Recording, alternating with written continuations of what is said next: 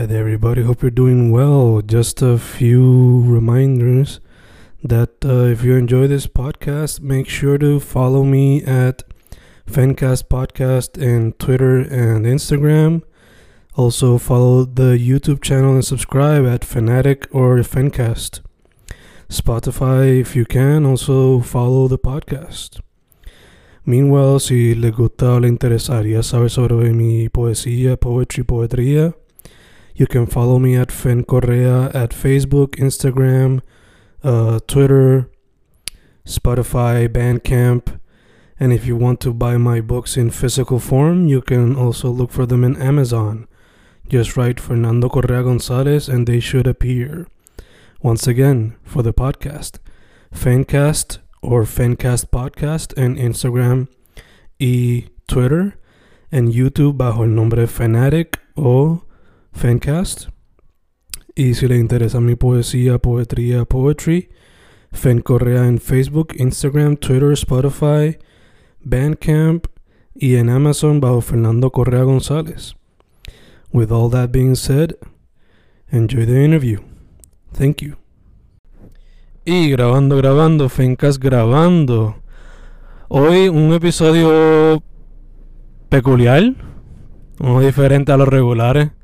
Por lo regular siempre nos entrevistamos a artistas de diferentes ramas y siempre son boricuas, pero hoy tenemos un guest que simplemente no es boricua, pero es una persona dentro del el mundo de la música que le ha dado un amor particular a la escena y a muchas escenas en Latinoamérica. Su nombre es Richard Villegas, le pueden decir Rixi. Su podcast es Song Mess. Y nada, caballero, preséntese. Pues primero que todo, saludos, gracias por la invitación. Eh, by the way, sí soy un poquito boricua. Eh, mi mamá, mi mamá es, es boricua, es New Yorkican. Oh, um, Y mi abuelita, no recuerdo dónde era, tal vez de como de Río Piedras, tal vez. No estoy al 100% seguro de eso, pero yeah, I mean, I'm kind of también fake boricua, nunca he ido a la isla ni nada, so I, I, don't, I don't claim it, no, no, no me vas a ver así de que qué bonita bandera, you know, pero, pero definitivamente siempre mandando amor a la isla. Y pues sí, soy un periodista musical, eh, um, podemos decir just American, um, y pues vivo en, en, la Ciudad de México, al momento estoy de visita en Mexicali, uh, en la frontera entre México y USA, um, y pues, pues sí, escribo de música para eh, Remezcla, Bandcamp, uh, he contribuido a Rolling Stone, uh, Boiler Room, you know, MTV, Um, y pues como dijiste, también produzco y soy el anfitrión de un podcast eh, musical llamado Songness, um, en el cual siempre estamos hablando de, música emergente, underground, rara, nueva, fresca, you know, no, no es mainstream, no es, no es en lo que me enfoco, prefiero darle un poquito de luz a pues voces y artistas que pues tal vez no todo el mundo conoce. Ok, ok, nice, nice. So, Mano, primero que todo hay que hacer la pregunta básica. ¿Por qué periodismo en la música y específicamente en lo que dijiste, música independiente, underground o rara? pues, o sea, todo esto fue como un accidente, honestly.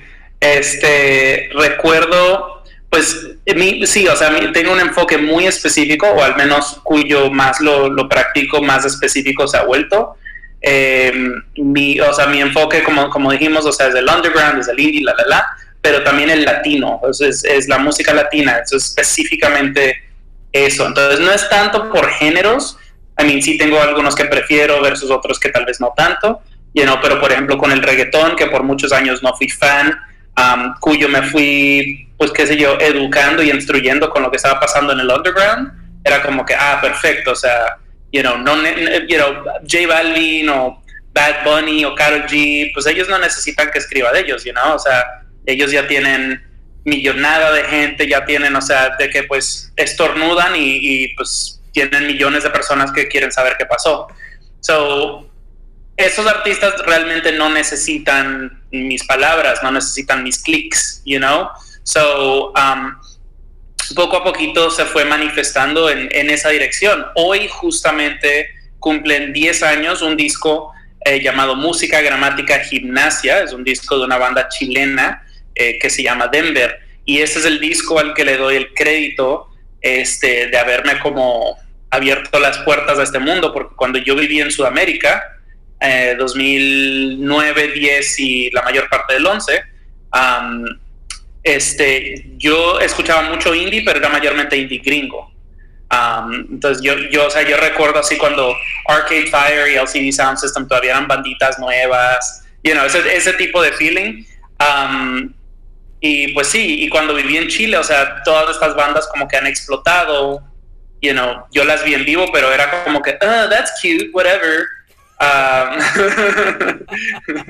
y, y pues cuyo empecé a conocer más y whatever, o sea, este disco que me lo regaló un amigo, de nuestro disco de Denver, eh, recuerdo que cuando me regresé a USA estaba muy deprimido y escuché ese disco y fue así de que, what the hell? O sea, estaba ahí y no, y no como que, y recuerdo haber visto la banda en vivo y era como que, I don't care, I didn't care, y ahora sí, es como que, fuck. puedo decir, whatever, right? Esto es, you know, okay, esto no es NPR, but, um, so ya estaba así de que, fuck. Um, pero pues sí, entonces ese disco fue así de que me, abrió la puerta y poco a poquito me fui dando cuenta de todo lo que estaba pasando pues en Chile, en Argentina, en Brasil, en Dominicana, en Puerto Rico, en México, etcétera. I was like, holy crap. Um, y poco a poquito pues empecé a salir a los shows, siempre dando una opinión, um, hasta que conocí al crew de Remezcla y ellos justo estaban así de que, wow, siempre tienes algo que decir, deberías escribir para nosotros. Y pues así fue, poco a poquito y pues el cuento ha ha crecido y pues, you know, siempre afortunado de estar en, este, en esta vida. Ok, ok, nice. So, cuando te empezaste a escribir como tal, fue como que a través de un blog y a eso también te pregunto, eh, por lo menos yo cuando empecé con esto de pues, siempre me gustó la música, pero enfocarme específicamente en indie boricua fue gracias a YouTube, MySpace, eventualmente SoundCloud. So te pregunto, ¿qué fue la plataforma que quizás te ayudó a ti a descubrir todos estos artistas? I mean, no fue una plataforma como musical, no fue un Spotify, no fue, no fue MySpace. Yo nunca tuve MySpace. Recuerdo, recuerdo una vez conocí a una chica eh, que, me, que, me, que, nos hicimos amigos así en una fiesta, es así de que dame tu MySpace y le dije no tengo, y me dijo, you don't exist, y se volteó y se fue. I'm like, damn. Pero, pero no, pero fue con una página, fue Club Fonograma, este, que pues es una página muy um, importante, muy influyente en esto que ha sido uh, el indie latinoamericano de los últimos 10 años. Um, ellos y, que comenzaron como en el 2007, 2008, algo así. Y, pero sí, empezaron a cubrir, y eran todos chicos en USA, la mayoría, Um, y estaban escribiendo de, de, bandas super weird, super under, you know, super raras, y pues artistas que ya han como explotado, una Javiera Mena, you know, um, o, o Dávila 666, que ahora tienen como este cult status, este, o sea, you know, Blue Phonograma estaba hablando de ellos cuando eran tres demos en SoundCloud, ¿sabes?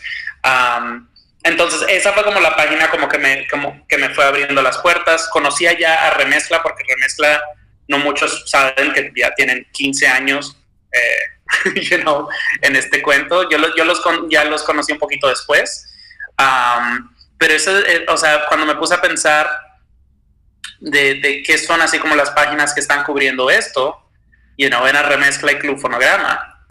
y en NPR hay un podcast llamado Alt Latino, mm. que son Félix Contreras y, Jasmine Garst, quien, que, que lo, fundaron y Jasmine se fue a trabajar con the BBC, creo que tal, vez regresó a, NPR, pero no a ese show um, y whatever, pero Club Fonograma, esa página pues murió um, y Jasmine Garst, ella se fue de NPR y ella era la que traía como las cosas más indie, más jóvenes, más, más frescas, y no Félix trae más como pues clásicos y cosas vintage o cosas más mainstream, lo cual todo fine, pero pues no es lo que yo escucho entonces sentí como ese vacío y de ahí nació la necesidad de, pues, de, hacer songs.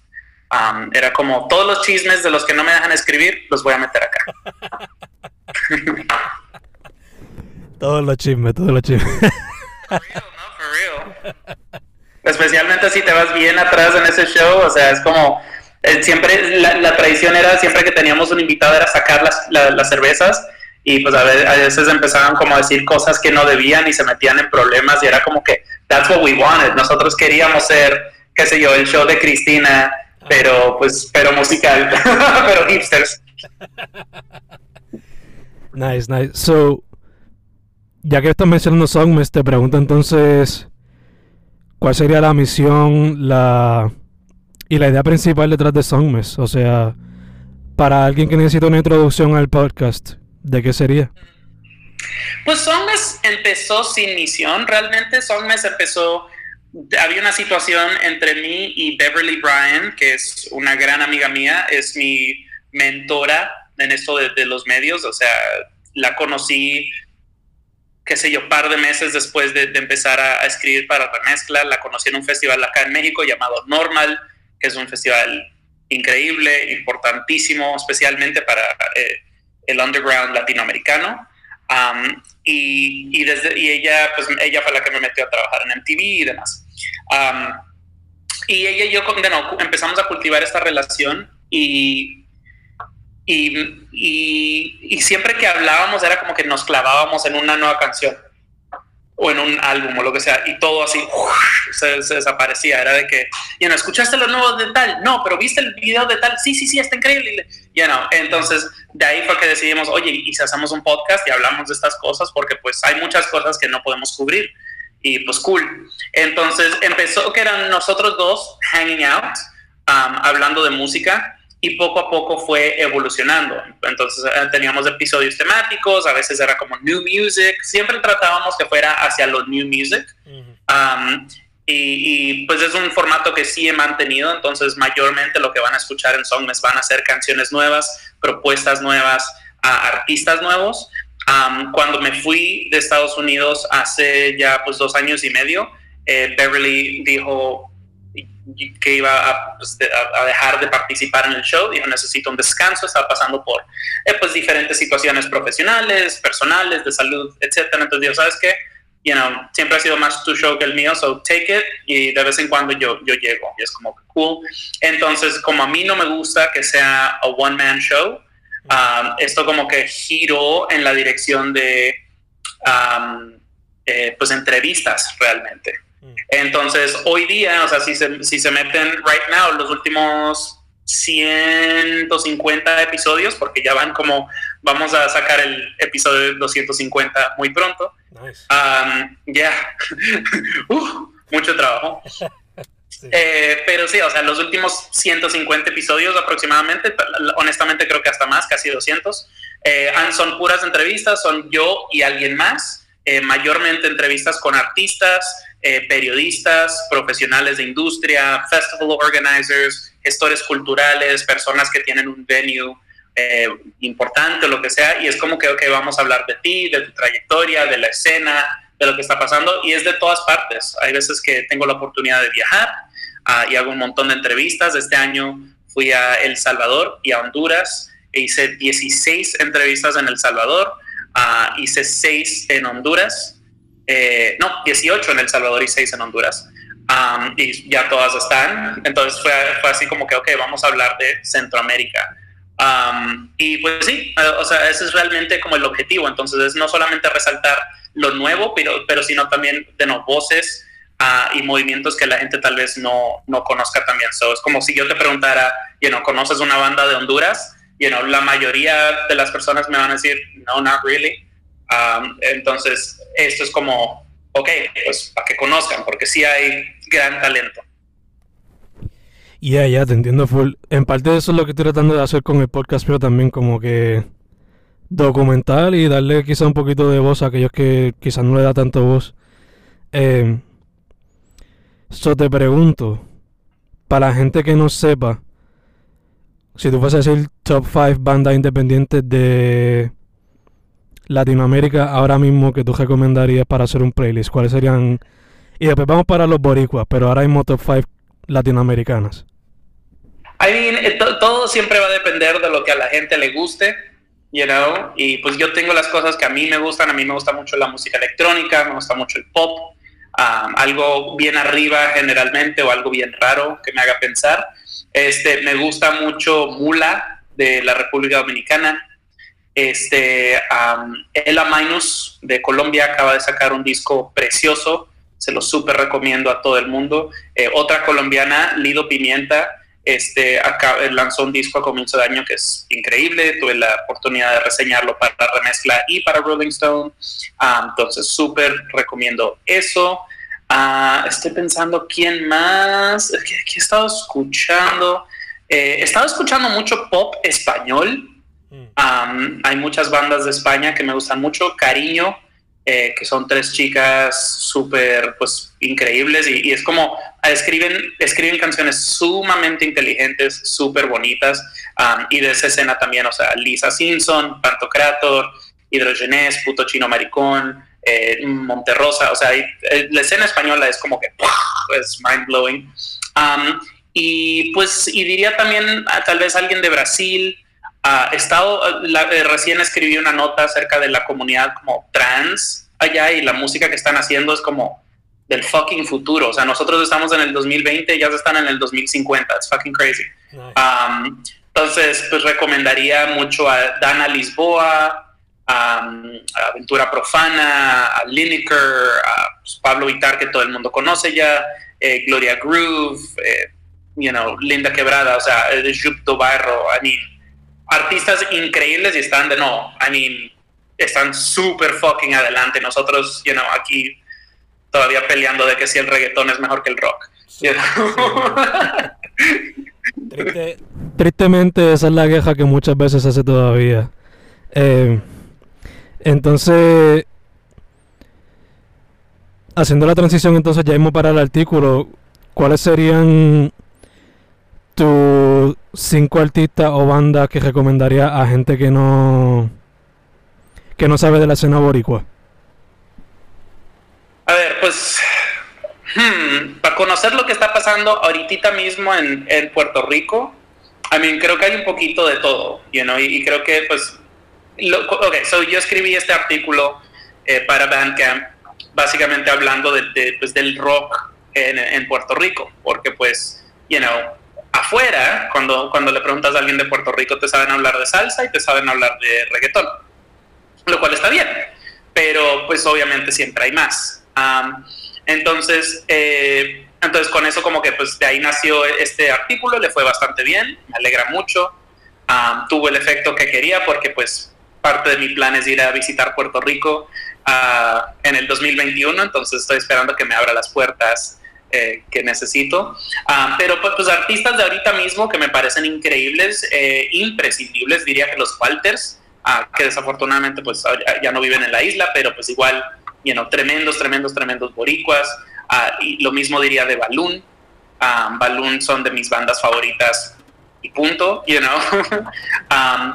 Eh, en la isla me gusta mucho Espasmos, mm. que es este nuevo proyecto paralelo de estos chicos, bueno, de Jorge Mundo, que toca con los vigilantes y con otras bandas porque tocan 10.000 cosas, y Bajo Mundo, eh, y, de este, ¿cómo es que se llama? Carlos, de, Carlitos, de pues, a.k.a. Pepper Kilo, a.k.a. You know, parte de, de Dávila 666 o Espasmos, es como, se lo describe a todo el mundo así como post-punk ruso, pero en la playa.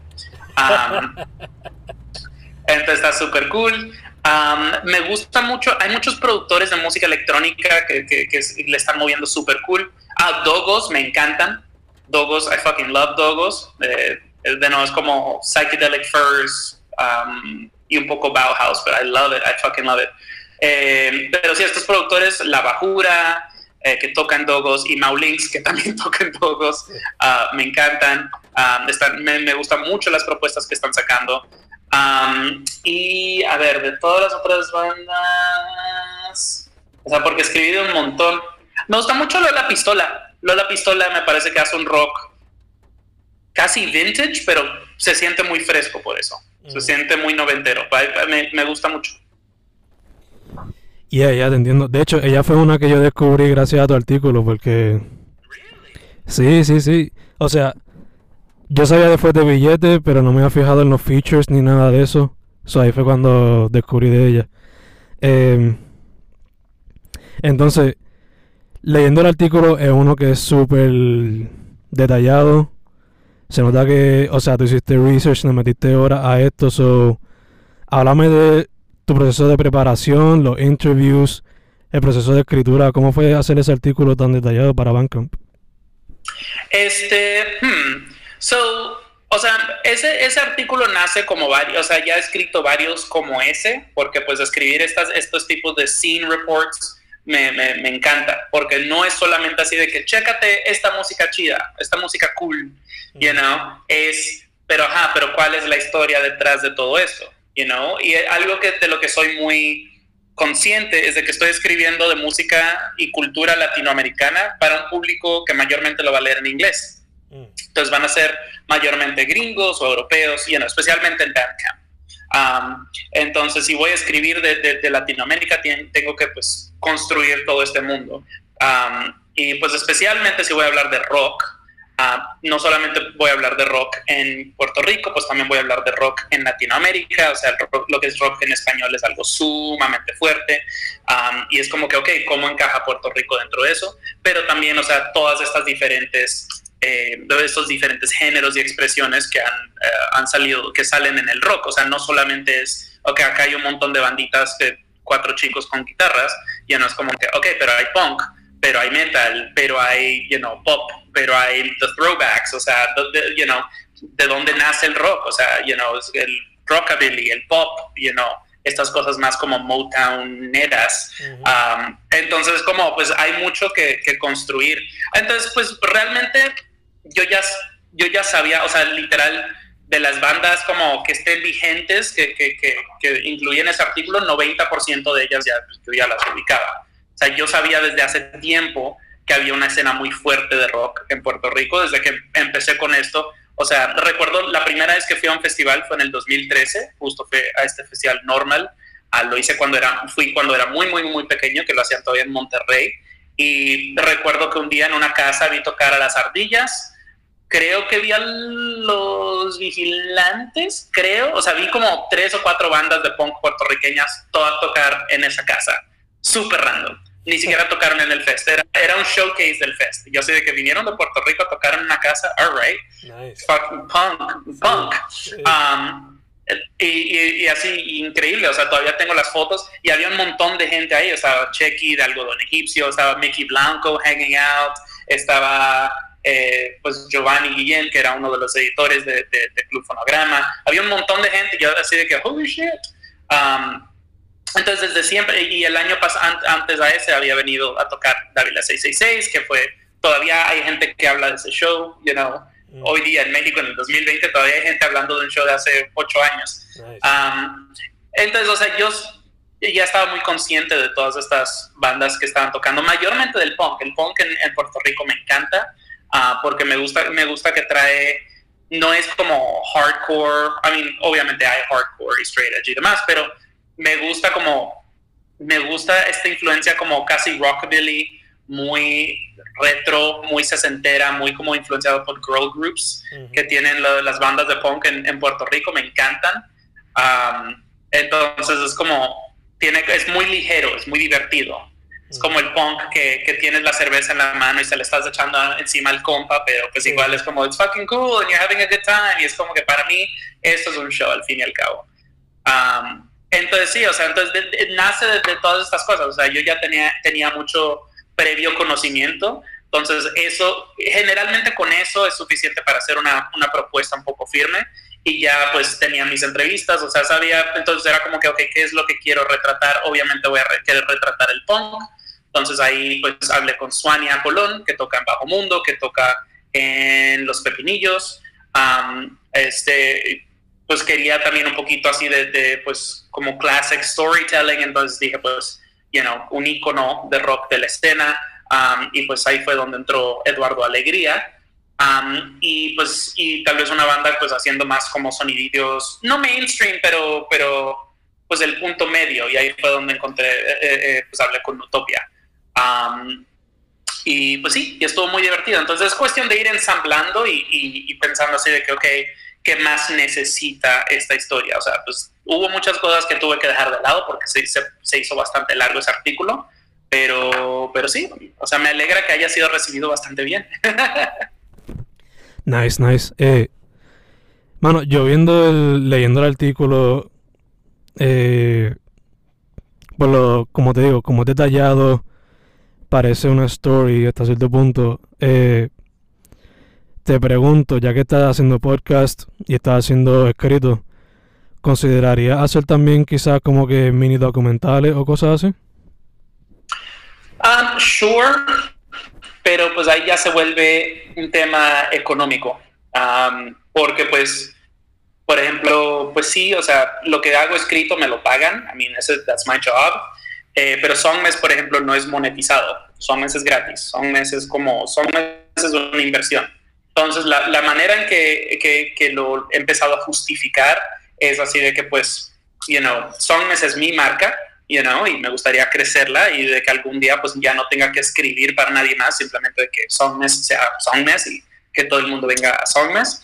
Um, pero, you know, pero Songmes entrevistas que hago con Songmes muchas veces le abren la puerta a entrevistas que hago, pues, o, historias que cuento ya en, mis ah, medios que me pagan y demás y demás y demás. Entonces, como, y entonces aprovecho cuando viajo, hago Songmes y con eso escribo y se vuelve un ciclo. documentales, mira, yo, yo estoy muy abierto a, almost a cualquier proyecto que, que, que me, que me pichen. Y si alguien, o sea, una que otra vez ha, habido así como la idea de, que, oye, y si eh, pues nos ayudas con un documental y, tú lo presentas o tú lo hosteas o lo que sea o whatever. Um, yo con mucho gusto digo que sí, I mean, estoy en la parte de mi carrera donde estoy haciendo esto del shameless self-promotion. O sea, cualquier entrevista, feliz, you know, cualquier manera de promocionar y no, no solamente hablar de mí, pero también hablar de estos artistas cuyo, pues, you know, media is in crisis. La gente, la gente ya no quiere darle clic a lo indie, la gente solamente quiere saber lo que hizo Bad Bunny and keep it moving. Um, entonces es, como, por eso estoy tratando como de branch out, pero, pero sí, o sea, llega el punto donde pues no, no lo puedo hacer todo y no le puedo invertir a todo. So, yo feliz con documentales, pero yo no voy a pagar documentales. si, alguien me, si alguien me quiere contratar para hacer documentales, feliz, yo, yo muy feliz. Pero sí, o sea, por ejemplo, estoy la próxima semana, creo que voy a estar participando en, un documental, pero pues como, como entrevistado y whatever. Um, and that's cool. Pero pues sí, o sea, mientras haya budget, eh, you know, feliz de participar, pero sí estoy así como lo tengo todo muy cuadrado de que pues no todo puedo hacerlo just for the culture, porque sí es, ya estoy haciendo mucho for the culture. Um, entonces, hay ciertas cosas tengo que hacer for me, you know, y pagar esta renta. Ya, ya, obligado, obligado. Este, si fuese a hacerlo de alguna banda o alguna escena en específico ahora mismo, ¿de qué sería ese documental si fuese a hacerlo? Oh, está complicado. I mean, si, si pudiera ser de whatever, you know, eh, budget infinito o lo que sea, definitivamente creo que sería esta escena de, mujeres trans en, y travestis en, Brasil. Me parece espectacular lo que están haciendo con cero dinero. Um, y sí es una escena, sí es una comunidad, porque pues como ya es un grupo sumamente marginado, um, ellas se vuelven el red de apoyo entre ellas. Y estoy seguro que se pelean y whatever, no estoy diciendo que sea así, que, que todas son santas y que agarraditas de la mano o lo que sea, pero, pero sí es como, lo que están haciendo es así, es mind blowing. O sea, la calidad del arte es increíble. Hay una canción que se llama este, All You Need Is Love, que es de Jup de Bairro, este, Linda Quebrada y Rico Dalazán, y parece Blade Runner. Y, tú así de que, ¿cómo? ¿Cómo? Yo sé que no tienen el presupuesto, ¿cómo diablos están haciendo esto? Um, entonces, sí eso, eso sería así de que, ok, ¿cuál es el contexto? Eh, sociocultural y no dar estadísticas. Por ejemplo, cuando escribí esa nota, entrevisté a una, a una artista llamada Urias y ella misma decía, o sea, Brasil, por ejemplo, es el país que más consume pornografía trans, pero es el país a nivel mundial que más mata a personas trans. Oh, entonces es como, es un contraste súper fuerte. Entonces, si fuera a hacer un documental sería explorando todos esos temas, obviamente la música, dónde están tocando, cuáles son las fiestas, you know, cuáles son los medios, etcétera, etcétera. Porque pues para mí no solo es así de que estas son las bandas, es como que, ok, pero todo tiene un contexto. Entonces, por ejemplo, en esa nota de Puerto Rico que escribí, no era solamente acerca de la banda, era de las bandas, era acerca de, you know, acá hay zines, acá hay venues, you know, estos son los lugares donde puedes ir a ver música en vivo, estos son los festivales, you know, etcétera, etcétera, etcétera, porque es como, es darle toda la información posible al lector, porque pues en algún momento algún music fan que lea esa, esa nota de Puerto Rico va a ir a Puerto Rico y pues al menos pues que estén preparados, o sea, al menos que les doy, les dé todas las herramientas para pues ir y buscar las bandas o los espacios que, pues, que les interesen. Yeah, yeah, obligado, obligado. Eh, mano, ya que hablaste mencionar la escena de acá, te pregunto, tú viéndola from an outsider's point of view, eh, ¿cuál es tu opinión de ella en el sentido de ¿Cómo la ves en cuestión? Si la ves saludable, si ves que le hace más falta más apoyo como todas las escenas independientes. Eh, ¿Cuál es tu punto de vista viéndola from an outsider's point of view, you know? Mm, es difícil, eh, es difícil decir porque pues de nuevo, como nunca he ido, me gusta mucho, desde un punto de vista creativo, me parece que no les falta absolutamente nada. You know, tal vez budget, pero pero, o sea, por ejemplo, showcitos que se hacen en el patio, me gusta que hay una cultura muy teatrera, muy performática. Entonces, you know, pues Eduardo Alegría o cantautores más jóvenes como eh, Joe Lewis o Lisbeth Román, ah, me parece que hacen un gran trabajo de no, o sea, pues son ellos y una guitarra, o tal vez con su banda, pero pues es algo ya más performático. Entonces pueden convertir un espacio como el patio de una casa, pues en un teatro.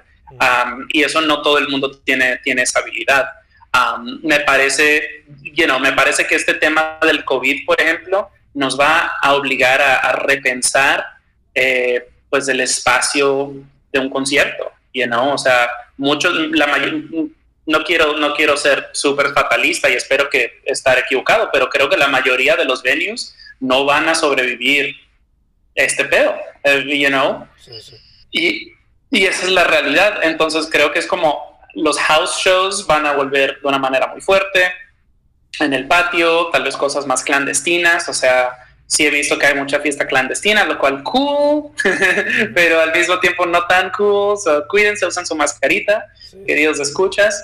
Eh, pero sí, entonces me parece que eso es muy interesante. De no, eh, algo que me gustó mucho cuando hablé con Suania de, pues, Bajo Mundo ah, es que decía, pues había mucha competencia antes entre escenas como del rock más tradicional, mm. del punk, del metal, y llegó el punto donde dijimos, fuck that, mm. porque pues el público en Puerto Rico pues es una isla pequeña, you know, el, el, el, público es muy poco acá, you know, mm. para ir, para separarlo de tal manera, es mejor que pues, fine, o sea, hoy, hoy van a tocar una banda de punk y una banda de, de, de, metal and deal with it y pues mejor juntar a todos los fans, you know, le va a ir mejor al bar y les va a ir mejor a, las bandas. y, creo que eso es lo que tiene que suceder, you know? creo que diferentes escenas lo han demostrado, eh, lo que es la música urbana, el, el, el, reggaetón, el trap, pues han trabajado muy bien juntos, o sea, eh, han construido pues hay música que está dominando el globo. y, y, es algo que una y otra vez se demuestra la cooperación siempre va a tener mejores resultados que la competencia. Eso fue lo que pasó en Chile. Chile es un paisito pequeñito en el fin del mundo que nadie conoce, nadie te sabe decir absolutamente nada de ellos, pero de repente todas estas banditas este, empezaron a colaborar los unos con los otros, compartiendo un baterista, compartiendo al cantante, compartiendo al tecladista. Oye, pero hacemos esto en esta banda, ah, pero tratémoslo acá. Y poco a poquito, o sea, el uno trabajaba con el otro y uno mejoró y todos mejoraron. Entonces, eso es lo que yo creo que, siempre ayuda en cada escena y las escenas que empiezan a crecer generalmente es por cooperación. Entonces, eso lo, veo mucho en Puerto Rico y pues obviamente me, gustaría ver más.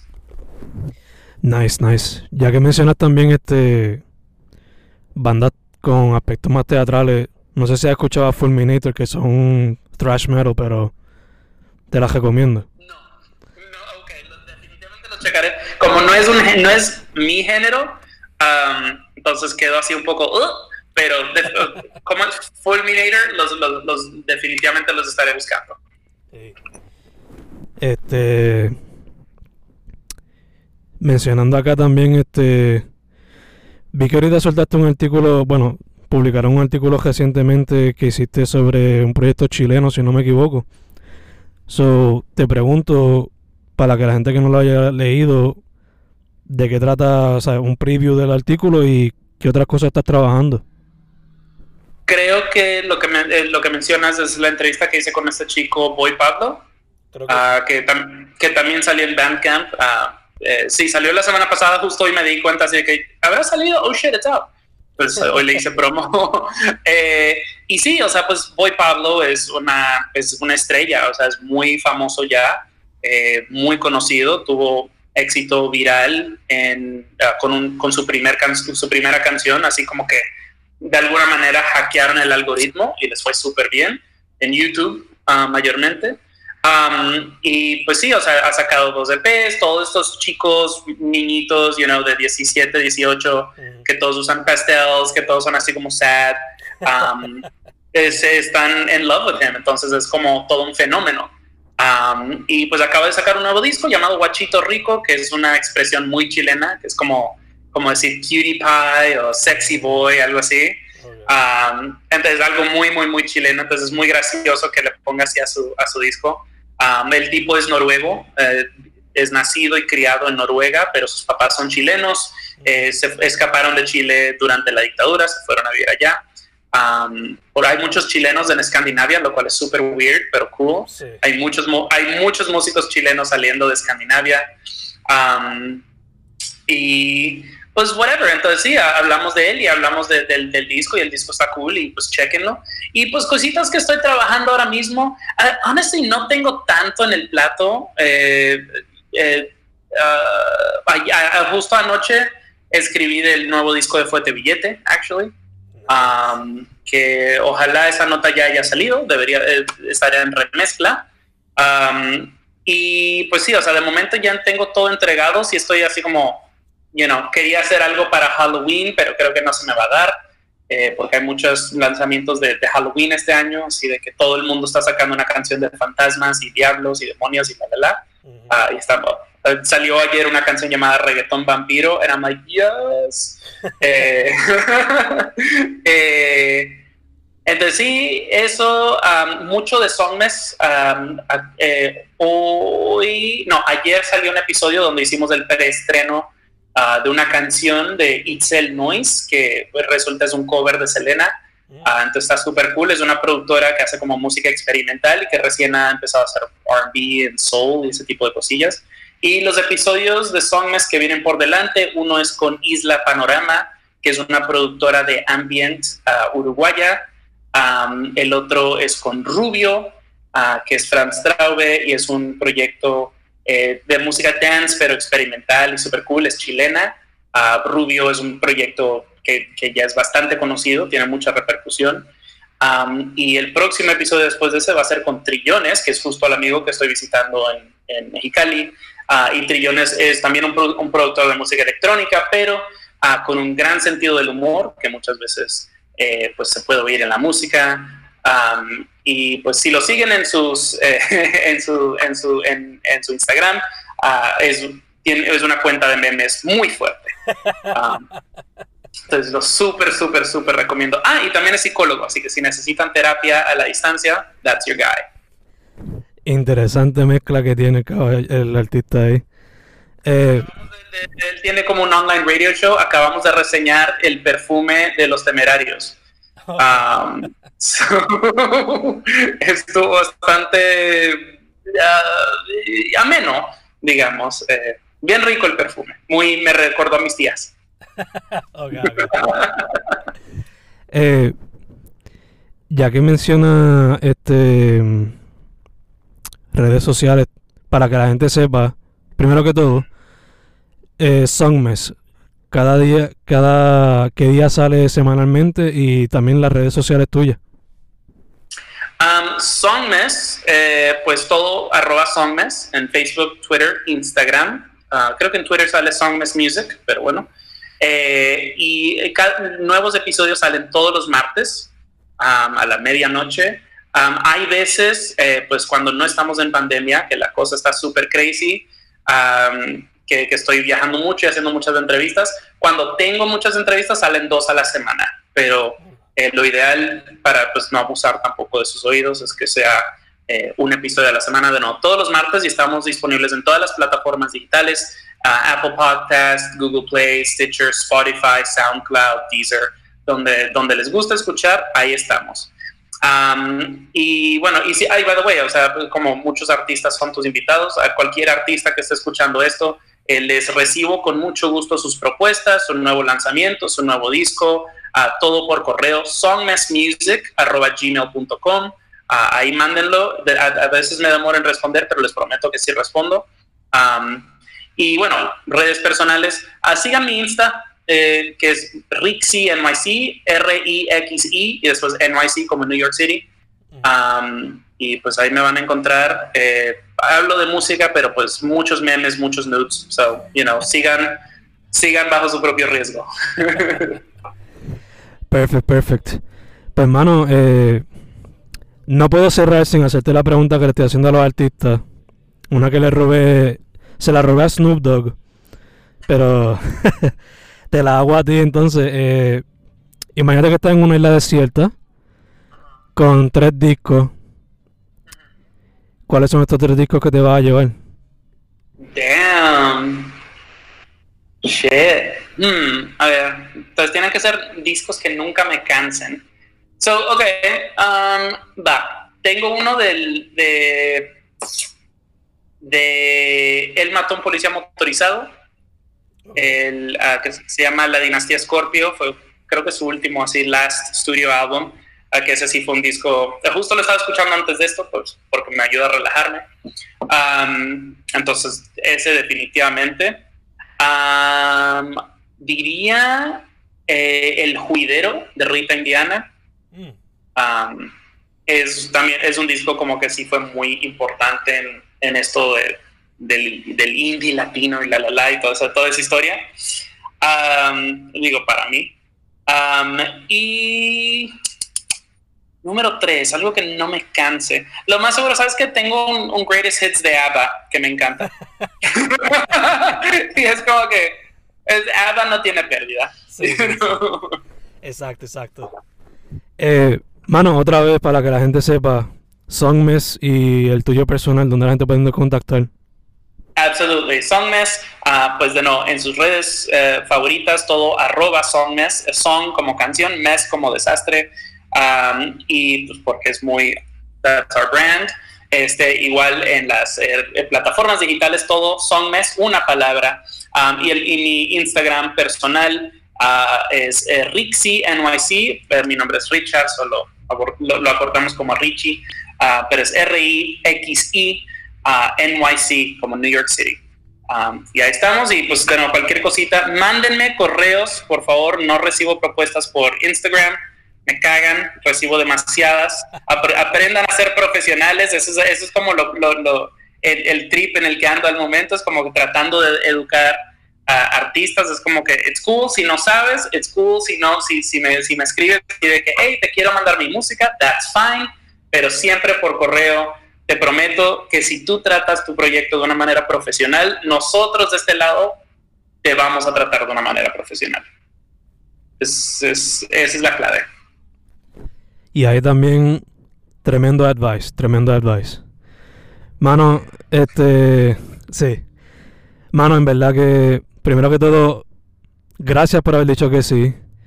Segundo, eh, mascarilla, sanitizer, alcohol, distanciamiento, todas esas cosas. Y tercero, para adelante, mano. En verdad que me encanta lo que estás haciendo con los artículos, la documentación, las entrevistas. Es un trabajo necesario, especialmente para los indie y underground artists. En verdad que gracias. No, y, de nuevo, gracias a ti por la, por la invitación y de nuevo, y, y, bueno, pues acabo de darle un tip a artistas, este es un tip para pues, los mortales, fans de la música que estén escuchando esto. este es el tipo de cosas que le tienen que dar clic. I mean, está bien que les guste pues Beyoncé y Shakira y Bad Bunny. Está súper bien, pero pues eso siempre van a tener su contenido. Si quieren escuchar, si quieren ver, si quieren leer contenido que se enfoque hacia lo under, hacia lo emergente, hacia lo nuevo, le tienen que dar clic. Esto es un riesgo financiero para todos nosotros que trabajamos en esto del under, porque pues la mayoría solamente están obsesionados eh, con la celebridad, no con la música, no con el arte. So, si quieren ver más de este tipo de contenido, si quieren escuchar este tipo de contenido, lo tienen, le tienen que dar clic, le tienen, lo tienen que compartir. Esto son, you know, es, este es el área que los necesita. Bad Bunny no los necesita, you know, Beyoncé no los necesita, ellos ya tienen sus millones, you know. Ayúdenos a nosotros a tener nuestros cientos. okay, ya, ya, ya, ya me voy, ya me voy anyway, but whatever. Dale, hermano. Gracias. Songmes en todas las plataformas eh, de redes sociales y de streaming. Una vez, hermano, muchas gracias. No, gracias a ti, Fer.